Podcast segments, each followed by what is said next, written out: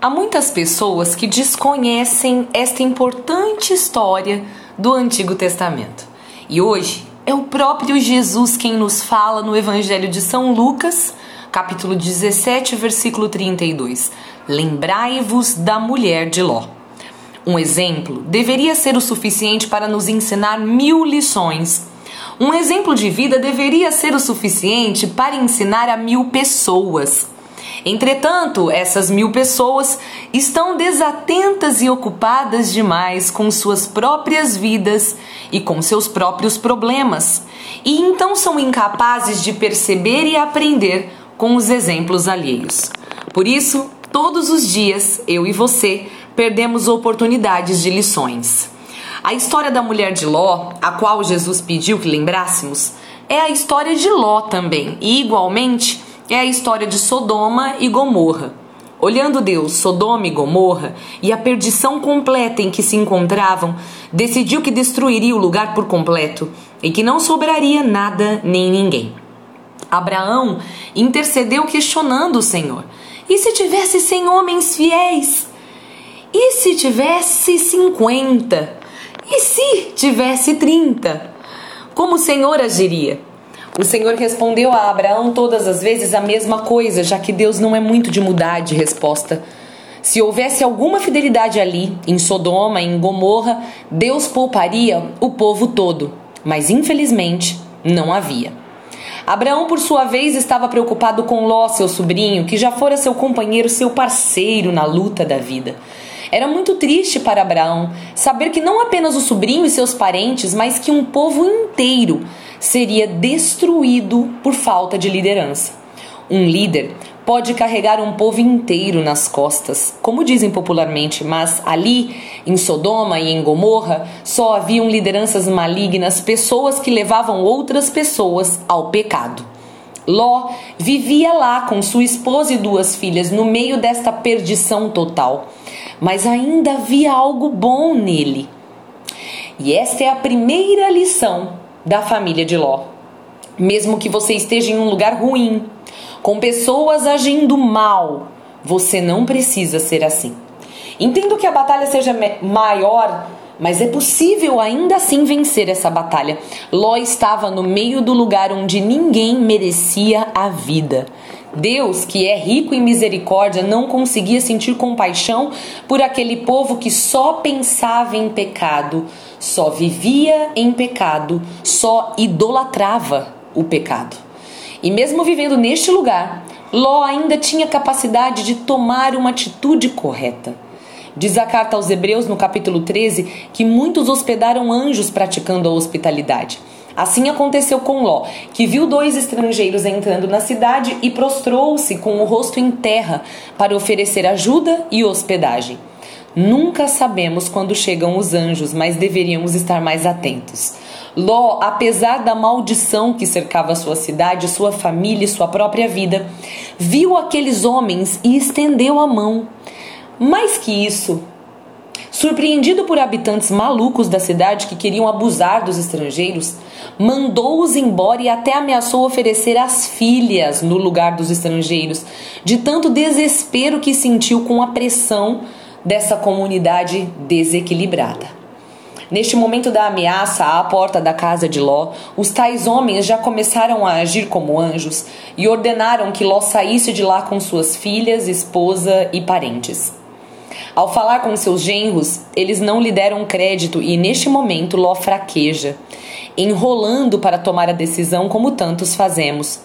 A segunda lição da história de Ló e de sua família é: se você entendeu o que precisa fazer, mesmo que os outros não entendam, vá e faça. Mesmo que os outros não te apoiem, vá e faça. Mesmo que aqueles que você ama não enxerguem o que você está enxergando siga em frente.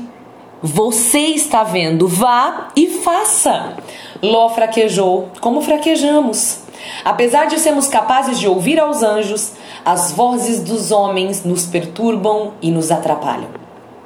Apesar de sermos capazes de enfrentar o mal com o bem e agir corretamente, mesmo quando tudo está ou parece perdido, desanimamos rápido demais em nossos passos acertados.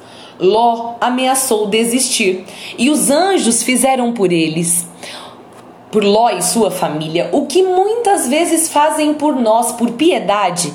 Tentaram convencê-lo de agir rapidamente, pois o tempo estava se esgotando. E depois, vendo que a conversa não seria o suficiente, lançaram Ló em direção à salvação. Lançaram Ló em direção ao certo. Ló estava com medo. Ele queria que fosse outro caminho, ele queria ajuda para a viagem. Ele achou que tudo aquilo era loucura porque os genros não acreditaram nele. Mas depois de lançado no caminho, vem a terceira lição dessa história. E esta lição é sobre a determinada decisão, a determinada determinação, como dizia Santa Teresa d'Ávila. Depois de lançados no caminho certo, agora não poderiam mais olhar para trás e sim pensar na vida nova que os esperava logo à frente. Ló e as filhas seguiram a recomendação dos anjos e não olharam mais para trás. Eles não estavam tão preocupados com a devassidão que deixavam para trás. Eles estavam concentrados em salvar a si mesmos, a própria família e a todo custo salvar a sua descendência. Se não estivermos determinados em nossas decisões, não seguiremos no caminho do Senhor. Se não formos determinados, no meio do caminho olharemos para trás, e quem olha para trás fica lá atrás. Inúmeras vezes ouvimos a voz de Deus e temos força suficiente para tomar uma decisão. No entanto, quando começamos a caminhar, a insegurança nos leva a este movimento de fracasso, que é o olhar para trás.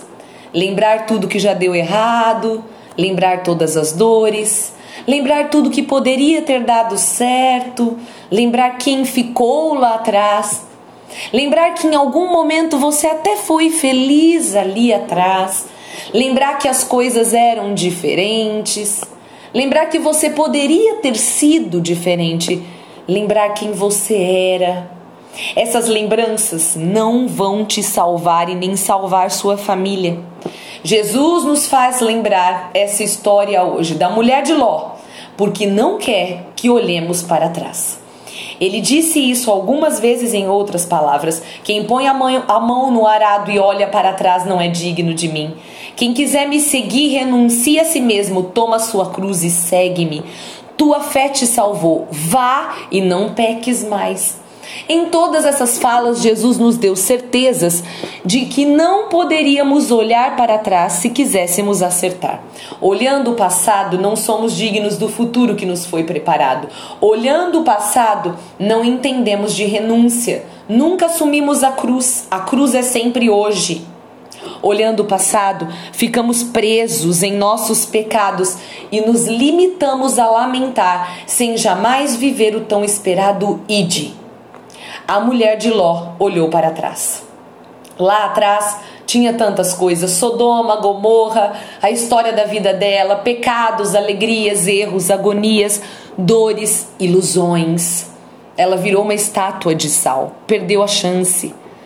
Tantos de nós perdemos a chance de salvar a própria vida e de salvar a vida de nossas famílias porque não somos capazes de viver sem olhar para trás.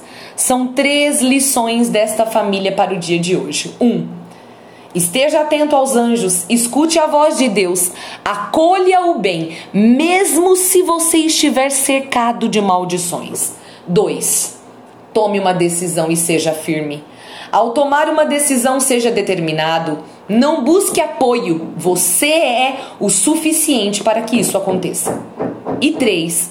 Não olhe para trás. Seu passado só vai te atrapalhar. Agora você precisa mirar no futuro, em uma vida completamente nova e que não tem nada com aquela vida lá atrás. Escute Deus, decida-se, não olhe mais para trás.